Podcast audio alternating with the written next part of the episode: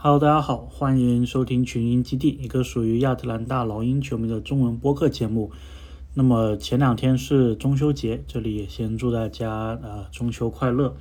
那么今天这一期节目呢，主要是想跟大家分享一些可能大家没有意识到的呃一些队史的数据，特别是呃在我们现有的这一个阵容当中，其实有不少呃现役的球员，他已经是在这个队史的记录上面留了名字的。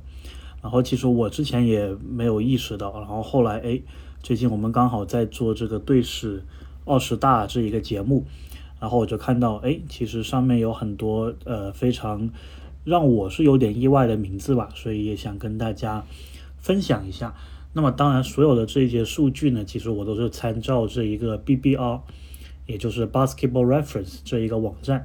那么这个上面呢，它有一个板块叫做 Career Leaders，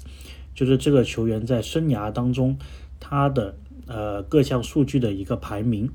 然后呢，对于那些已经退役的球员来说，这个可以说是他所有的老鹰生涯的数据。那么，包括一些现役球员在内呢，呃，有有的他们还没有退役，但是已经挤上了这一个排名榜。那么，这个排名榜呢，其实大致分为呃两个类别吧，一个是算总数的，还有一个是算百分比的。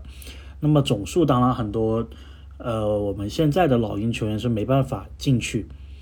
呃，但是如果按百分比来看的话，大家会听到一些非常呃意外的名字。那么首先我先说一下，就是这一个榜单它都有列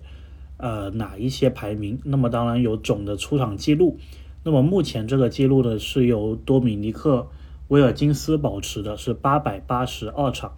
然后这里讲的应该都是常规赛的一个记录。那么一共，呃，出赛的时间也是威尔金斯保持的，是三万两千五百四十五分钟。那么总的进球数也是威尔金斯八千七百五十二，所以非常的夸张。然后总的投进的两分球也是威尔金斯八千二百五十二个。然后总的投进的呃三分球，这个是布雷洛克。这个是一千零五十个，然后第二名是乔约翰逊，是九百零八个，第三名是科沃，是八百一十三个，然后第四名呢，呃，应该也不意外了，其实就是目前我们的头号球星特雷杨，他是七百三十个。那么我看了一下，特雷杨他其实前四个赛季就已经达到了七百三十个这一个数字，如果是按他上赛季的表现。呃，他上赛季呢，二一二二赛季三分球一共是投进了两百三十三个，所以如果下赛季他还是保持上赛季的这一个三分球的呃产出的话，那么在下个赛季我们在更新这个榜单的时候，特雷杨已经会成为队史第二的三分球命中的选手了。如果再过半个赛季，就是一年半的话，可能他就会超过这个布雷洛克，成为老鹰。队史的三分球命中最多的球员，然后这个会仅仅用他五个半赛季，还是非常非常的骄傲的，可以让我们球迷骄傲的一个一个数据。那么这个榜单呢，我后面的两个名字大家应该也都有有一定的印象。第五名是简森特里，六百四十八；第六名可能是个大家比较意外的名字，凯文赫尔特，五百六十三个。那么他现在是排在队史第六。那也很可能这个数字就一直会固定在这里了。那么后面的呢？呃，第八名是威尔金斯，他投进过五百个三分球。那么第九名麦克毕比，第十名是贝兹摩尔。贝兹摩尔是稍稍微有点意外，不过他其实在老鹰的时间，呃，也挺长的了。那么罚球数上呢？我们之前有介绍过，这个佩蒂特他是特别喜欢罚球的。那么在他的老鹰职业生涯当中，他一共是罚进六千一百八十二个罚球，与第二名的威尔金斯是差不多有一千个的差距。威尔金斯是五千两百八十八个。然后呢，还有一些大神级的数据啊，比如说这个进攻篮板呢，是一位有凯文威尔斯的一个球威利斯的球员保持的两千六百一十五。然后防守篮板也是呃四千七百一十七，也是这一名球员保持的。然后到后面还有这个总篮板数啊、总助攻数啊、总抢断数啊、总盖帽啊什么的。呃，稍微值得提一提的是总助攻数，是现在在七六人的教练，以前我们老鹰的名宿里弗斯保持的三千八百六十六个。然后总得分呢，目前是还是威尔金斯两万三千两百九十二个。然后这一些基本上就是总数的一个统计。如果是按百分比的话呢，你就会发现有很多现役的老鹰球员是在里面了。比如说这一个 field goal percentage，就是所有的投篮命中率算下来。那么这个榜单当中的第一名，可能大家我把这个名字念出来的时候，可能大家有点意外，也不会觉得太意外，就是卡佩拉。那么第二名是谁呢？柯林斯。呃，其实我觉得这两个数据呢，其实有点点是变相表扬特雷杨的，因为其实卡佩拉他的一个主要进攻形式就是靠吃饼嘛，对吧？吃特雷杨的饼，包括其他后卫的饼，所以他在加入老鹰应该是两年半的时间里面，就已经能拿到这个百分之六十点三这么高的一个投篮命中率，其实足以说明他和目前老鹰的这一个打法是非常匹配的。那么这个榜单的第二名呢是柯林斯，他是百分之五十五点九的投篮命中率，我觉得这个也是有点让我意外的，啊，当然我觉得这个可能也是跟早期他跟特雷杨很多的这一个挡拆啊吃饼有关，不过柯林斯在他，呃，应该是上个赛季开始就有一定的中距离投射的一个产出，所以有这个产出之后，他的这个投篮命中率还是在。队史的第二，这个是队史的第二，非常难得，五十五点九，我觉得也是说明了，其实柯林斯是一个非常可以说的高效的球员吧。如果还有足够的这一个进攻机会的话，所以，我也我觉得这个也是蛮蛮惊喜的，因为其实我们我也听到很多评论了，就是可能大家觉得这个卡佩拉和柯林斯没有什么在球队里面没有什么太大帮助，但是其实这个数据是挺。挺说明问题的。那么呢，还有类似的就是这个两分球的 投篮命中率。那么这个数据对卡佩拉来说是不变的，还是这个六十点三。那么他是排在队史第二，队史第一呢是柯林斯。他如果单看两分球的命中率的话是百分之六十一，就是投一百个球能中六十一个，非常高效。然后，所以。呃，这两名球员，我是觉得对老鹰的进攻体系是非常重要的。然后排第三的是这个戴德蒙，以前也是老鹰的球员，百分之五十七点九。然后呢，接下来是这个三分球的投篮命中率。那么第一名呢，我给大家五秒钟猜一猜，这是一个效力过老鹰一个赛季，但是他这一个赛季是，呃，可以说给我们带来了非常好的回忆，罚球没有罚丢过。然后呢，这个投篮命中率。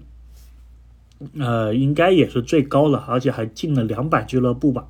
没错，这名球员就是帮我们绝杀过猛龙的托尼斯内尔，他的三分球命中率是排在队史第一，百分之五十六点九的命中率，这个非常可怕。那队史第二呢是呃科沃，百分之四十五点二。那么当然斯内尔这个是稍微有点水分了，因为他投篮的时候，呃。不是空位，不是绝好的机会，他不投，而且其实产量也并不是非常的多啊。当然，这个呃，如果只是看效率、命中率来说的话，一个赛季的样本应该也是足够的了，所以它也是一个，我觉得搞不好这个命中率可能是所有的球队当中最高的，反正是五十九点六啊，五十六点九，非常夸张。那么后面呢，其实也有一位我们有两位我们现役的球员，排第六的百分之三十九点八三分球命中率博格丹诺维奇，排名第九的百分之三十九点二加利纳利的三分球，所以嗯，所以少了加利纳利之后，我是觉得确实这一块包括赫尔特少了两个射手之后，呃，我们下赛季这个三分的输出，我觉得还是稍微呃可能会削弱一些的。那么投篮命中率啊，也是加利亚利，加利亚利霸榜，基本上在这个数据上百分之九十一点五和投篮命中率，这个是队史第一高的。那么第二名呢是凯尔科沃百分之八十八点七，第五名特雷杨啊百分之八十七点三，第八名我稍微有点意外，路威百分之八十五点九，然后接下来我们看到的是这个每场比赛的场均得分，这个排第一的还是多米啊多米尼克威尔金斯，场均可以达到二十六点四分，然后这个跟鲍勃佩蒂特。是同样的，都是二十六点四分。威尔金斯应该是有呃优有呃些许的小数点上优势，是排在第一，鲍勃佩蒂特第二。那么第三呢是特雷杨二十五点三，第四是呃马拉维奇，第五是哈德森，第六是德鲁，第七是乔约翰逊，所以都是这个大神级别的名字。然后呢篮板每场比赛的场均篮板。第一名毫无疑问，鲍勃·佩蒂特十六点二。我们之前在介绍队史第一人的时候就说过，他不仅是一个得分机器，而且还是一个篮板机器，无论是前场还是后场。那么第二名呢？可能大家多多少少会有点意外，卡佩拉是十三个呃场均的篮板球。然后呢，这一个数据甚至是高过穆托姆博的，是排在排排在非常的前面。然后呢，场均的助攻，特雷杨是九点一个，这一个数据呢，比第二名的布雷洛克是整整每场比赛高了接近两个。布雷洛克是七点三，然后我们刚刚说的队史助攻的呃排行榜第一里弗斯他是六点八个，所以特雷杨如果如如无意外的话，他应该最终会成为老鹰队史的助攻王，也是场均助攻最厉害的球员。然后讲到这个抢断，那么就没有看到任何一个目前在在老鹰效力的球员。那么这个记录呢是场均二点六个，是由布雷洛克保持的。然后场均的盖帽，穆托姆博三点二个。然后这个榜单的第六名卡佩拉一点六个。然后还有一个是球员的效率值，这个效率值是攻防两端。加起来的第一，鲍勃·佩蒂特；第三，特雷杨；第二，你们猜是谁？这是一个我们刚刚在这些列表当中已经提过的球员了，卡佩拉。卡佩拉二十二点八的效率排在第二，所以足以就见得其实卡佩拉是非常重要的一个球员啊，或许也是被大家低估的一个球员。可能他在场上很多是一个蓝领的工作，然后大家不觉得他有多么的厉害。但如果我们细看这些数据，然后我也相信管理层会看到这些数据，他们是会认为，呃，卡佩拉是这个队里面，现在穆雷来了之后嘛，我是觉得卡佩拉是这个队里面第三好的球员。穆雷来之前，我觉得卡佩拉是这个队里面第二好的球员。我觉得这些，呃，可能大家有有人会不认同嘛，但是数据反应来看，的确是这样子。那么这个榜单上面的第四第四名是威尔金斯，然后第七名又是一位。呃，可能有有部分球迷不太喜欢的球员，约翰柯林斯排第七，二十点五的总效率，然后还有真实命中率，这一个呢，第一名是科沃百分之六百分之六十三点八，第二名柯林斯百分之六十三点二，卡佩拉百分之六十点三，所以这两名球员我是真的觉得，呃，太容易被低估了。然后呢，还有这个攻击呃进进攻篮板。的一个呃成功拿到进攻篮板的一个百分比，卡佩拉又是遥遥领先百分之十六点二，队史第一，比第二名的这位呢是高了一点五个百分比。防守篮板又是卡佩拉队史第一百分之三十三的这么一个呃能够抢到防守篮板的几率，第二名穆托姆博只有也不能不能说只有了，但是跟卡佩拉比确实差挺多的，是百分之二十八点二。然后呢，场均篮板数，这呃场均就是也不叫场均，就是总的前场和后场篮板能够抢到的这个可能性百分比，卡佩拉二十七点四，穆托姆博百分之二十，所以也是卡佩拉遥遥领先。然后这个助攻，就是传球形成助攻的百分比，特雷杨这个是也是遥遥领先全队，呃全老鹰的球员可以说是百分之四十四点五。然后后面呢，还有这个叫做盖帽的呃百分比，就是对方进攻的时候多少可能是被我们的球员盖下来。那么穆托姆博是排队史第三，六点三个；卡佩拉是队史第四，五个。所以我们又看到了卡佩拉的一个名字。呃，然后这里还出现了莱恩排第九，百分之呃有三点八的可能性，这个稍微有点点意外。然后呢，还有这个使用率，那么特雷杨的使用率呢，应该是呃非常高的，队史第一，百分之三十二点六的使用率，也就是说，一个一个球队，他最终有接近三分之一的出手权都是特雷杨完成的。那么再加上他的一个助攻的一个属性，所以基本上有特雷杨的老鹰，就是可能三分之二或者二分之一的呃进攻都是跟特雷杨相关的。排第二的是多米多米尼克威尔金斯，百分之三十点五。然后进攻效率的排名前三位，我觉得大家都会觉得哎有点有点想不到。第一名卡佩拉一百二十八点四，也就是球队每进攻一百个回合。他能够拿到一百二十八点四分，第二名柯林斯一百二十二点一，第三名加利纳利一百二十一点二。那么防守的这个效率值排名就是对手，就是有他在场上，对手每进攻一百次，对手能得得多少分？那么这个排名第一是穆托姆博，他在一百个回合只会让对手得九十七点八分，这个是队史第一。那么接下来都没有现役的老鹰球员了。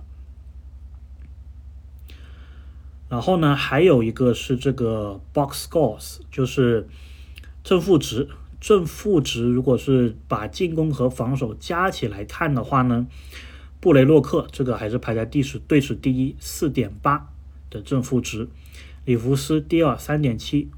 呃，威尔金斯也是三点七。米尔萨普三点一排第四。特雷杨三排在第五。然后穆托姆博排第六，二点六。卡佩拉。排第七，二点四；霍福德排第八，二点三；然后排第九是约什史密斯，二点二，二点三；还有最后的这个丹朗德菲尔德，三二点二，排第十。然后如果我们单看进攻，就进攻上的一个正负值的话呢，特雷杨就排第一的，是五点二。然后第二呢是威尔金斯，四点六；布雷洛克第三，三点零；呃，乔约翰逊第四，二点九。